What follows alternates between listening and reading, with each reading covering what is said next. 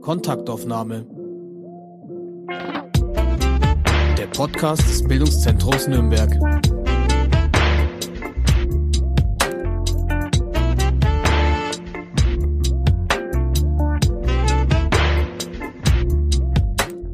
Herzlich willkommen zu einer neuen Folge unseres BZ-Podcast Kontaktaufnahme. Mein heutiger Gast ist Dr. Thomas Amberg. Hallo, guten Morgen, Herr Amberg. Guten Morgen, Frau Litzweig. Herr Amberg, Sie sind Pfarrer und Islamwissenschaftler und seit 2016 sind Sie theologischer Leiter des Begegnungszentrums Brücke Köprü im schönen Gossenhof in Nürnberg. Herr Amberg, erzählen Sie uns vielleicht ähm, eingangs, evangelische Theologie und Islamwissenschaften. Das erscheint mir jetzt als ganz besondere Kombination akademischer Disziplinen. Wie kam es bei Ihnen dazu? Ich hatte im Jahr 2000, 2001 die Gelegenheit, über den Tellerrand zu schauen und ein Jahr in Jerusalem zu studieren, wo wie in einem Schmelztiegel die Religionen, aber gleichzeitig auch die politischen ähm, und globalen Konfliktlinien zusammenkommen.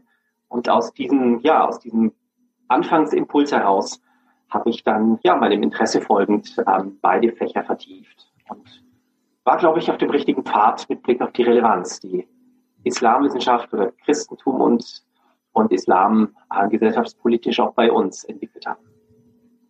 Das heißt, ähm, genau gesagt, Sie haben an einem ökumenischen Studienjahr in der Domitio-Abtei in Jerusalem teilgenommen.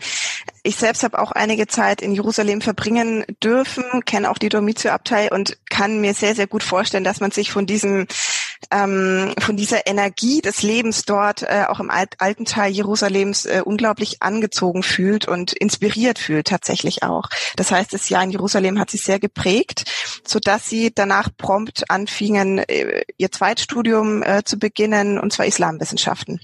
Genau. Und ähm, ich habe vor allem in dieser Zeit intensiv die Sprachen in Jerusalem schon studiert, Ivrit und auch Arabisch dann begonnen zu lernen. Bis heute ist für mich auch das, das Lernen und das Hören auf die Sprachen und das, was Menschen bewegt in ihren Muttersprachen, ein ganz wichtiger Schlüssel des Arbeitens. Ihren Abschlüssen, also dem theologischen Examen an der evangelisch-lutherischen äh, Kirche Bayern und dem äh, Magisterabschluss in Islamwissenschaft, folgte dann eine Promotion mit dem Titel Auf dem Weg zu neuen Prinzipien islamischer Ethik, Muhammad Zarur und die Suche nach religiöser Erneuerung in Syrien. Im Zuge bzw. vor dieser äh, Promotion verbrachten sie einige Zeit auch in Syrien, in Damaskus. Ähm, rund drei Jahre später begann dann der Syrienkrieg, der Bürgerkrieg in Syrien. Wie, wie sind Sie damit persönlich umgegangen? Ich gehe davon aus, Sie haben da nicht nur berufliche Kontakte, sondern vielleicht auch persönliche Kontakte und Brücken gebaut. Zum einen ist es eine wunderbare Erfahrung gewesen, dieses Land noch vor dem Bürgerkrieg ähm, intensiv erleben zu dürfen. Ähm, bis heute bringt es mir viel Verständnis für den Lebenshintergrund der geflüchteten Menschen, die mittlerweile ja nicht nur Flüchtlinge, sondern auch ja, Neubürger, Mitbürger geworden sind. Ähm, viel Schmerzhaftes ist dabei im Wissen, dass mir sehr vertraute, liebe Menschen auch ermordet worden sind oder geflüchtet über die ganze Welt verstreut leben. Das bleibt mir auch einfach in meiner Biografie einfach ein, ja, wirklich auch ein, ein sehr schmerzhaftes, ähm, ein schmerzhafter Punkt. Mhm. Aber Sie haben Brücken, die jetzt auch noch Bestand haben? Nach ich habe Freundschaften ähm, nach Syrien, aber auch zu vielen ja, syrischen Arabern, ähm, in der ganzen Welt auf diese Weise. Mhm. Sie haben jetzt gerade schon erwähnt, Sie arbeiten sehr viel mit Sprache. Ähm, setzen sich damit auseinander, wie man sich in seiner Muttersprache ausdrückt. Ich las, ähm, Sie ähm, sprechen oder beherrschen Latein, Altgriechisch und biblisches Hebräisch, sprechen aber auch Englisch, Arabisch, Türkisch, Ivrit, Französisch und Italienisch da liest man natürlich ganz viel von ihrem Hintergrund ab, aber ich denke auch ganz viel ähm, über ihre Beziehung zum Thema Kommunikation. Sie kommunizieren, vernetzen und hören zu. Ist das richtig?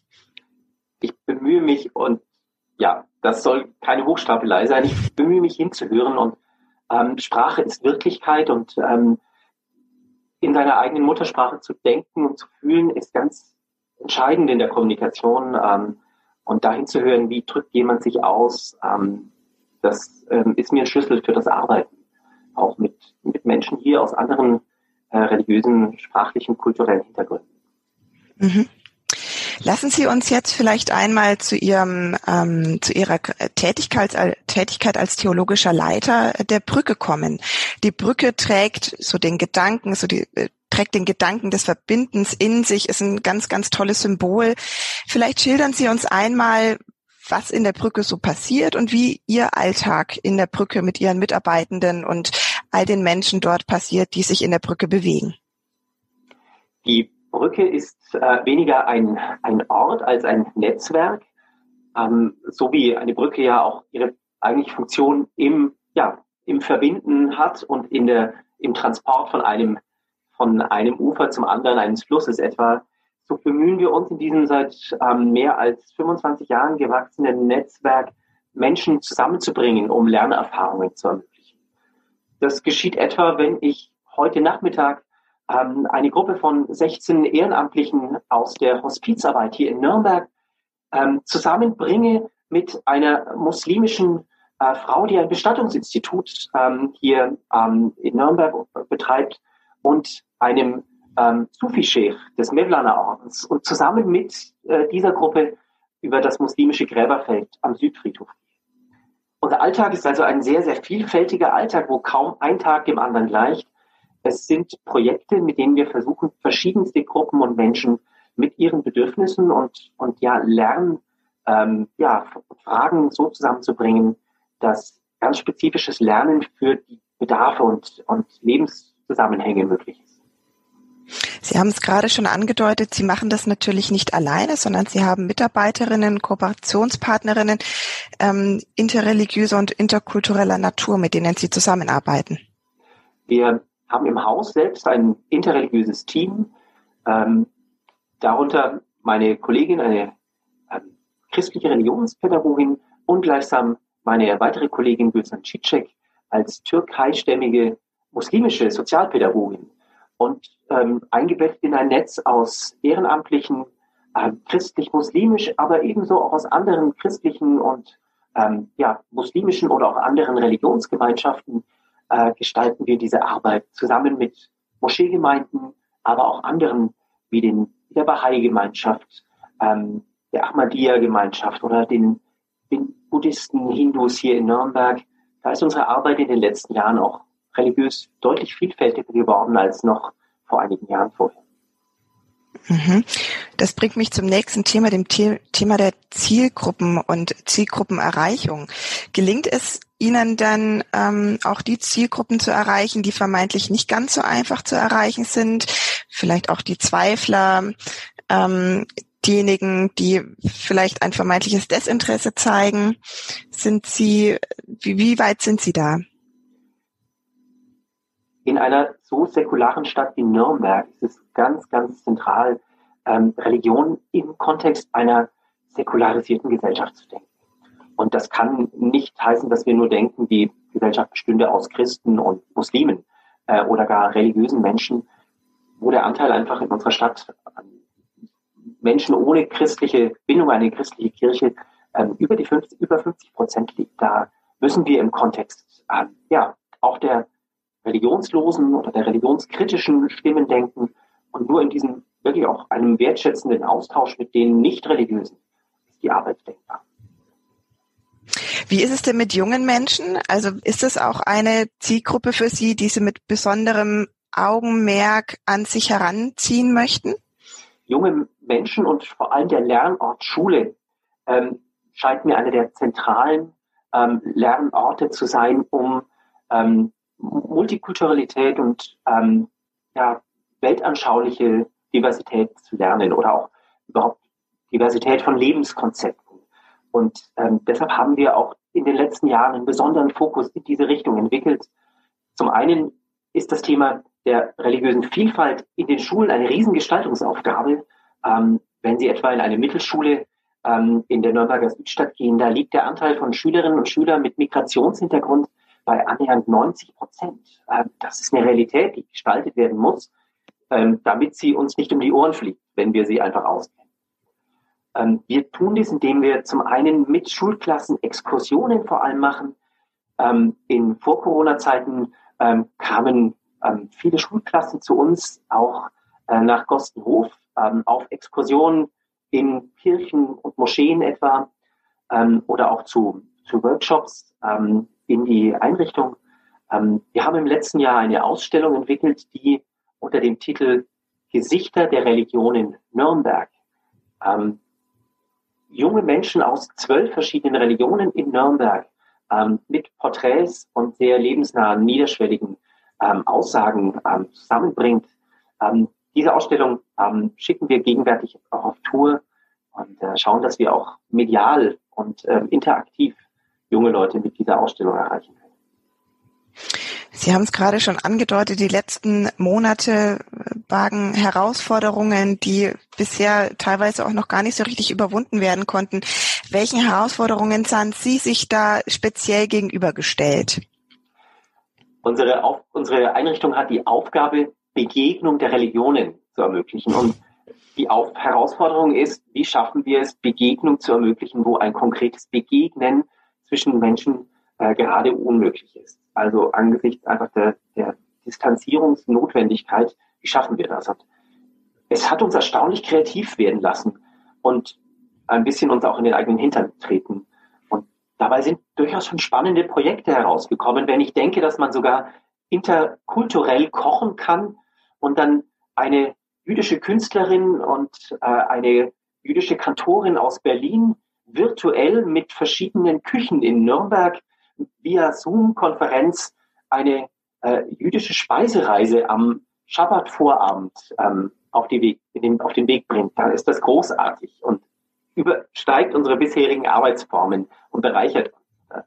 Ähm, ja, gerade über das Medium Zoom ähm, sind wir wirklich, es sind spannende neue Sachen entstanden, ähm, die ich mir aus eigenen Kräften, die wir bestimmt nicht angegangen sind.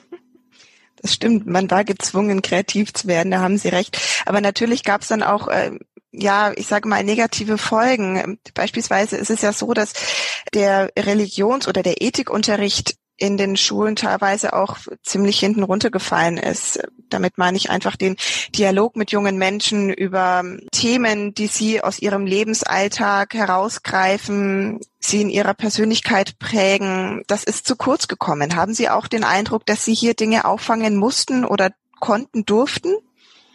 In der Tat ähm, hat sich der Unterricht in vielen Schulen wirklich auf die Kernfächer konzentriert, konzentrieren müssen. Das sage ich auch als Vater von zwei Kindern die gerade in Corona-Monaten in der, in der Schule waren. Ähm, ein gewisses Verständnis habe ich dafür, was einfach machbar ist. Ähm, wünsche mir aber, dass jetzt auch an der, an der Stelle auch wieder ähm, auch das ähm, Potenzial von äh, der Religion und des Religionsunterrichts gedacht wird, gerade um junge Menschen, ähm, Jugendliche, ja, diese, diese ja, Resilienz zu vermitteln und einfach auch die, die Erfahrungen dieser Zeit aufarbeiten zu lassen.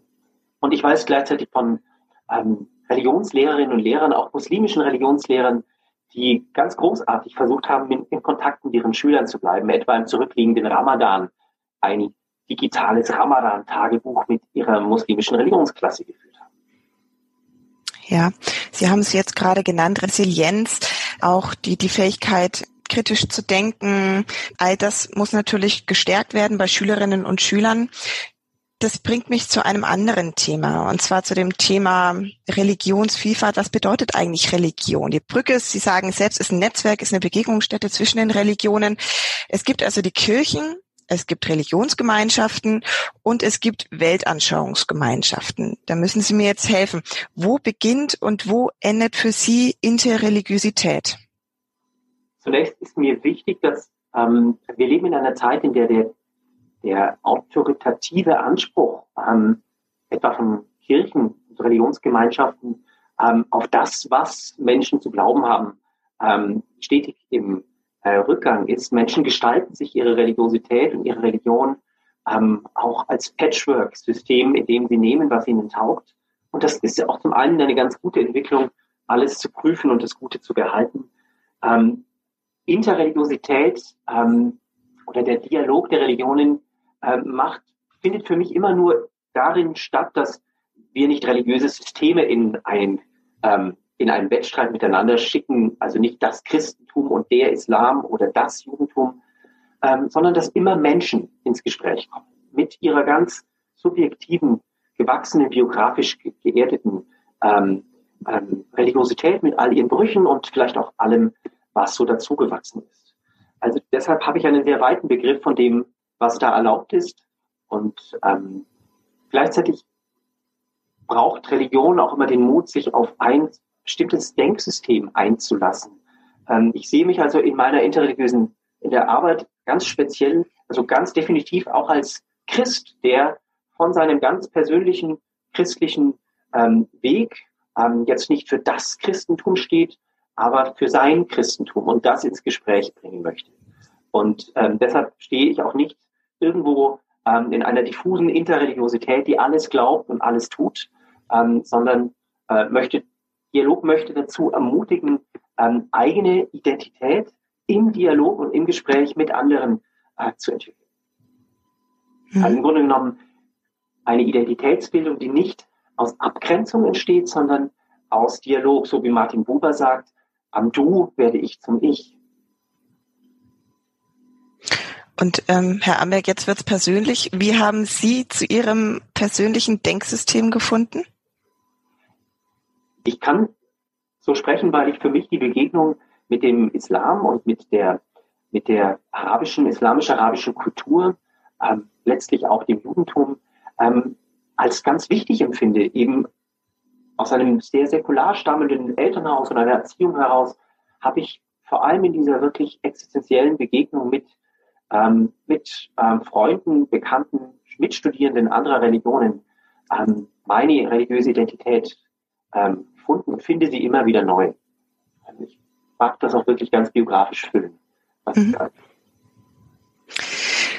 Und jetzt müssen wir uns aber auch einmal, ich sag mal, der, der schattigen Seite widmen. Ähm, ich möchte dazu einmal den Begriff der Esoterik in den Mittelpunkt stellen der in den letzten Zeit etwas häufiger aufgetreten ist, auch im Zusammenhang mit den Corona-Protesten in Berlin, letztlich aber auch schon vorher sehr stark in der Diskussion war und auf dem Markt recht heiß gehandelt wurde, sage ich mal so salopp.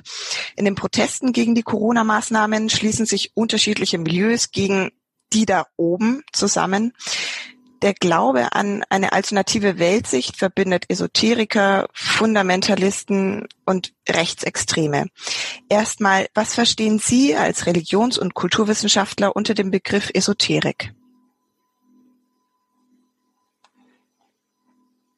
Esoterik meint zunächst mal eine, eine Form von ein religiöses, äh, pseudo-religiöses, ein, Denksinsystem ähm, jenseits der etablierten ähm, religiös verfassten, fassbaren Systeme ähm, ganz stark ähm, subjektorientiert, oft verbunden mit, der Idee innerer Erkenntnis oder einer, einer geheimen Blick auf die, auf die Weltwirklichkeit.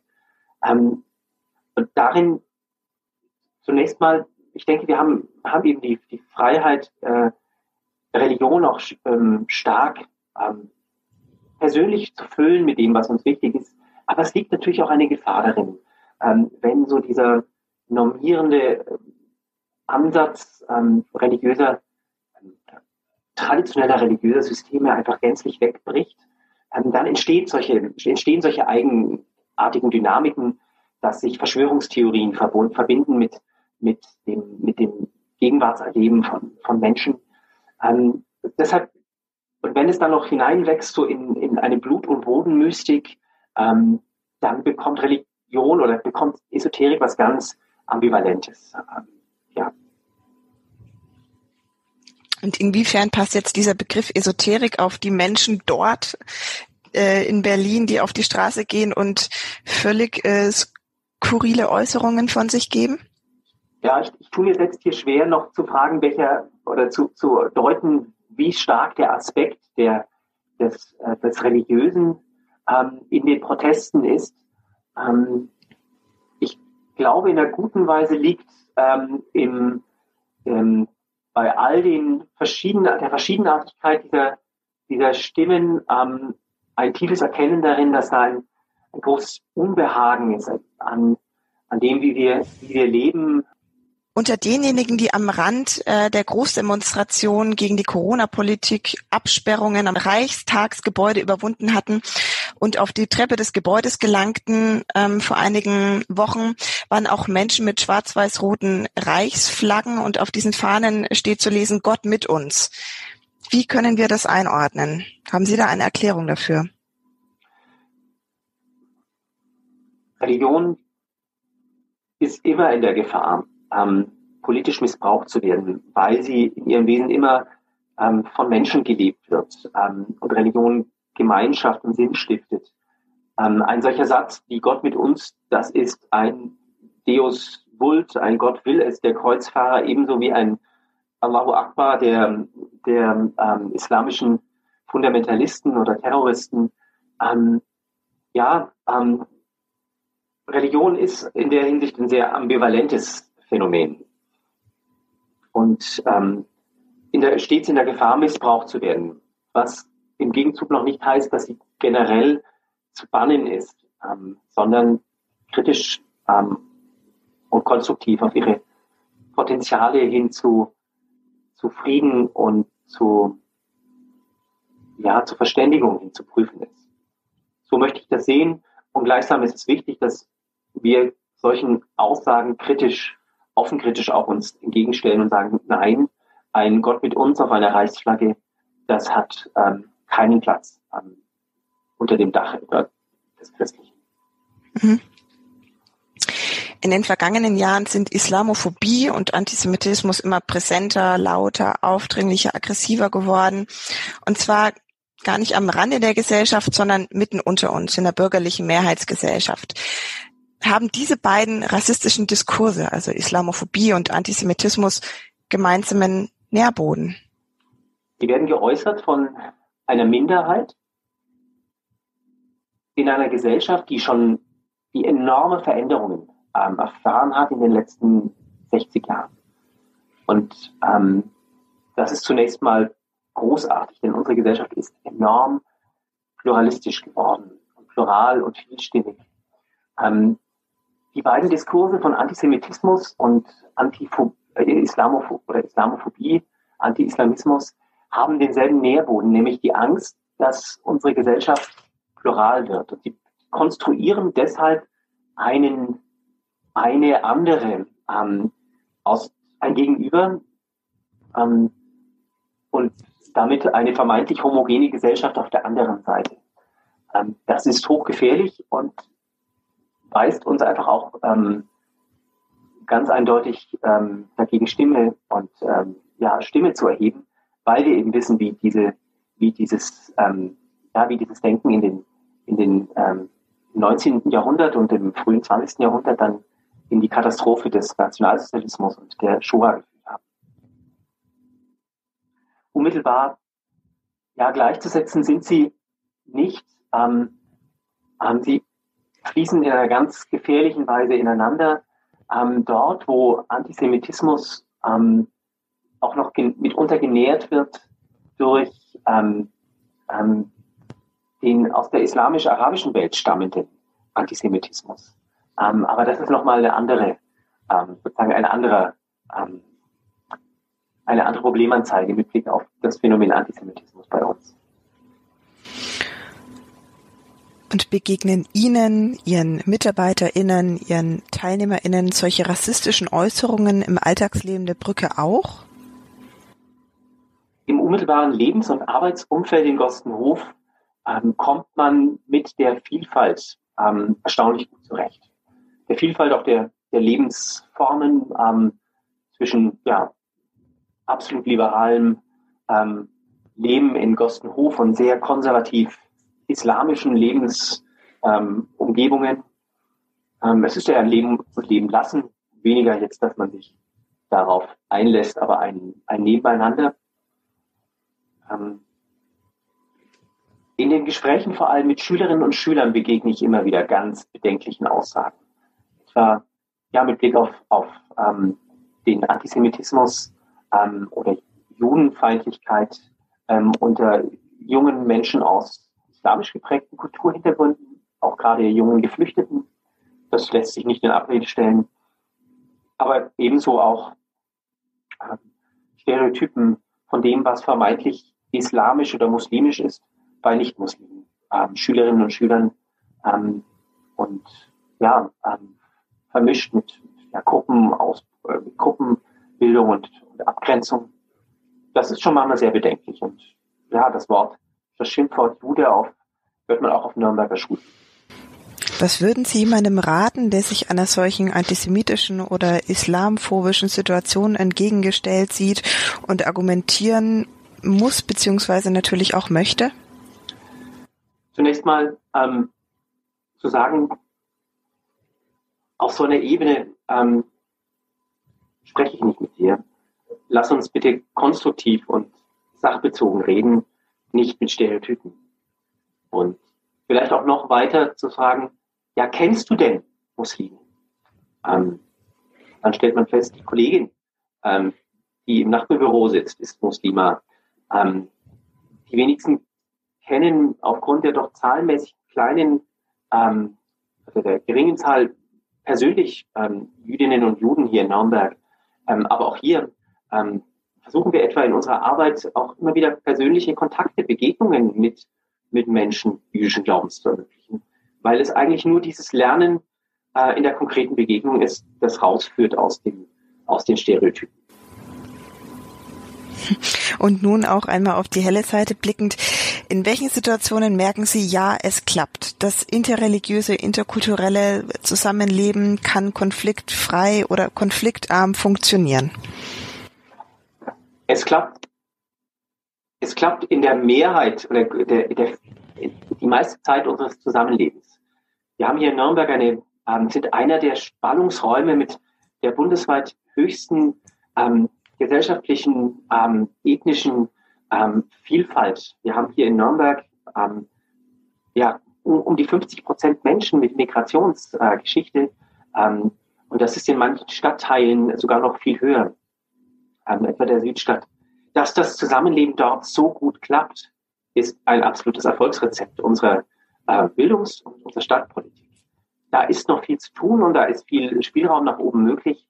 Ähm, und gleichzeitig, wenn ich schaue, wie das Zusammenleben ähm, etwa in der in einer ähm, Kita in der Nürnberger Südstadt oder in der äh, Mehrheit der ähm, Schulen in Nürnberg ähm, und an den Arbeitsplätzen, an denen diese ähm, ja diese diese Vielfalt ähm, auch der Menschen mit ihren Religionen einfach Alltag ist, dann kann ich nur sagen, lasst uns nicht mehr problematisieren als notwendig, sondern konstruktiv schauen, was gestaltet werden muss, damit es klappt.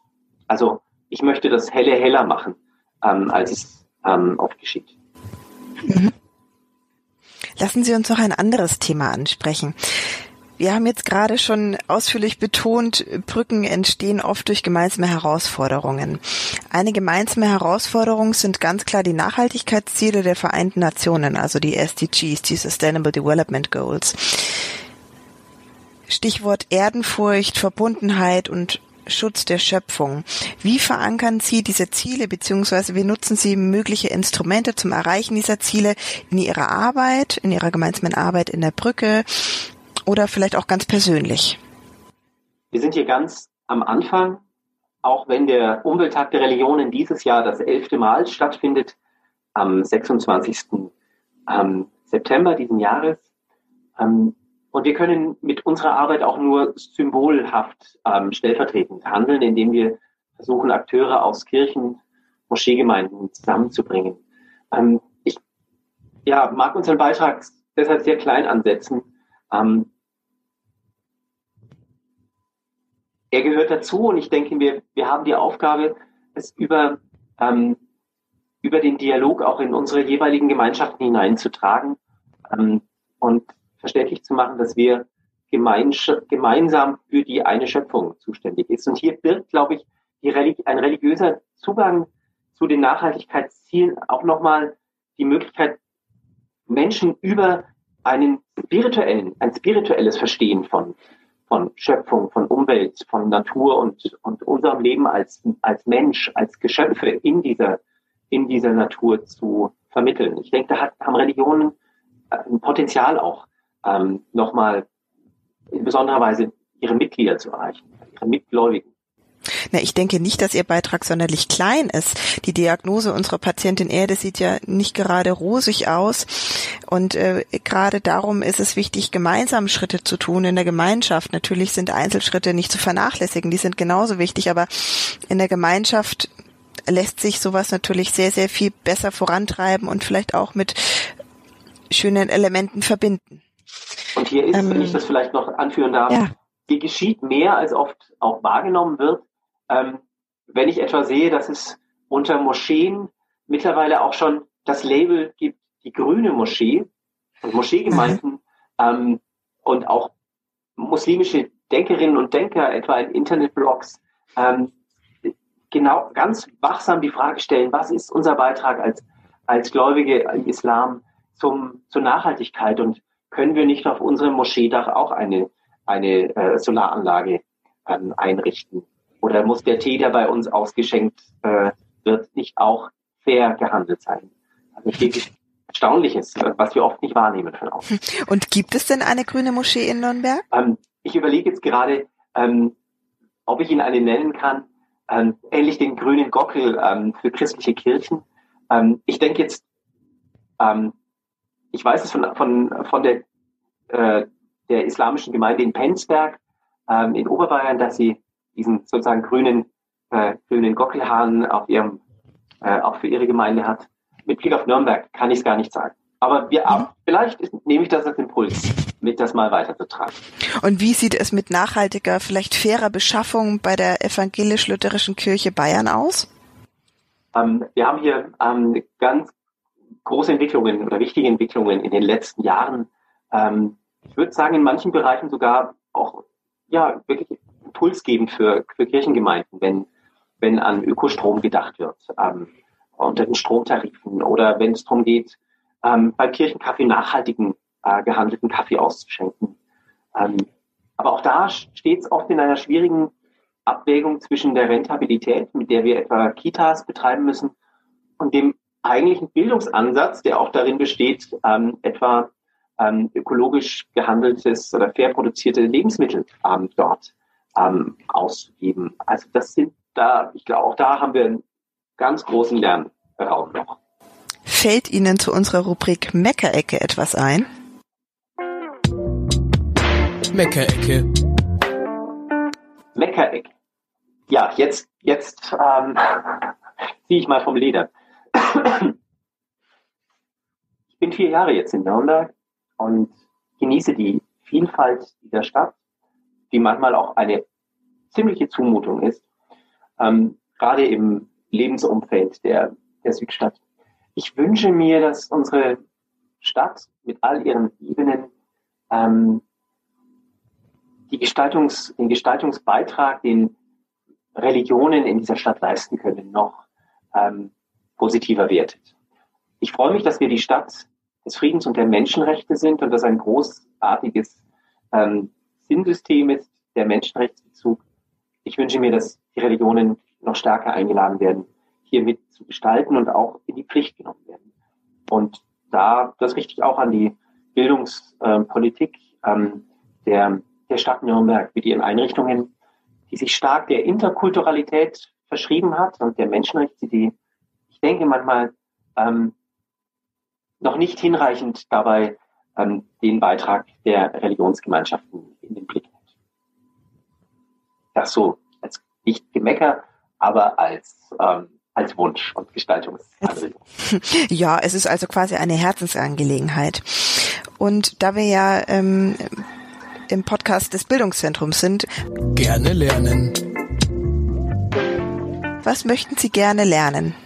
Was ich selber gerne lernen möchte, abgesehen davon, dass ich mir wünschen würde, noch ähm, ein Instrument, nämlich Cello zu lernen, ähm, und dazu seit auch über Corona nicht Zeit gefunden habe.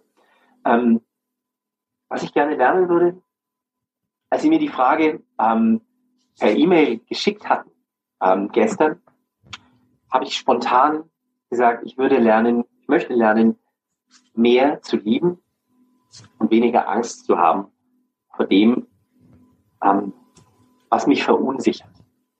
Solche Verunsicherungserfahrungen habe ich immer wieder in meinem privaten aber auch in meinem Arbeiten ähm, in einer sehr komplexen Lebens- und Arbeitsumgebung möchte ich mehr lieben und gelassener in, ja, in, in dieser, in dem, was mich verunsichert und dem, ähm, was an Neuem um mich ist.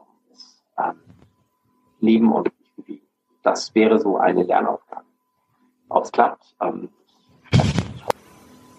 Ihr Programm für die kommenden Wochen und Monate sieht unheimlich reich und vielseitig aus bei der Brücke. Gibt es eine ganz besondere Veranstaltung, die Sie uns ans Herz legen möchten? Ja, ähm, eine ganz besondere, auf die ich mich persönlich freue, wird ein trialogischer Sing-Workshop sein. Am, ich glaube, 25. oder 26. Oktober äh, werden wir christliche jüdische und muslimische Musiker zusammenbringen und die dazu einladen, mit ihnen einen Sonntagnachmittag singend zu verbringen mit Musik aus den spirituellen Traditionen dieser drei Religionsgemeinschaften.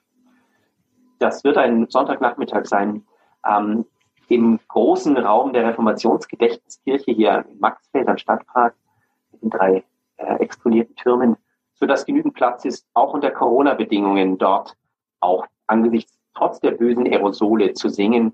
Ähm, ich ja, freue mich selbst drauf und lade auch alle Interessierten ein besonderen ähm, interessiven Zielprojekt. Das klingt nach einem ganz spannenden Format. Danke für diese Empfehlung. Auch bei unserem Bildungszentrum bieten Sie regelmäßig Einzelvorträge im Bereich Politik an. Beispielsweise in den nächsten Tagen gibt es dazu eine ganz wunderbare Gelegenheit, und zwar am 6. Oktober, also am kommenden Dienstag, dozieren Sie über die wichtigsten Begriffe des Islam bei dem Vortrag von Alabe Sakat. Es lohnt sich also immer in unser Programm reinzuschauen. Und jetzt, äh, Herr Amberg, möchte ich mich ganz herzlich bei Ihnen bedanken für Ihre Zeit, für das Gespräch, für die Offenheit und die Einblicke. Tschüss, Herr Amberg. Herzlichen Dank. Dankeschön. Ihnen ebenso. Tschüss.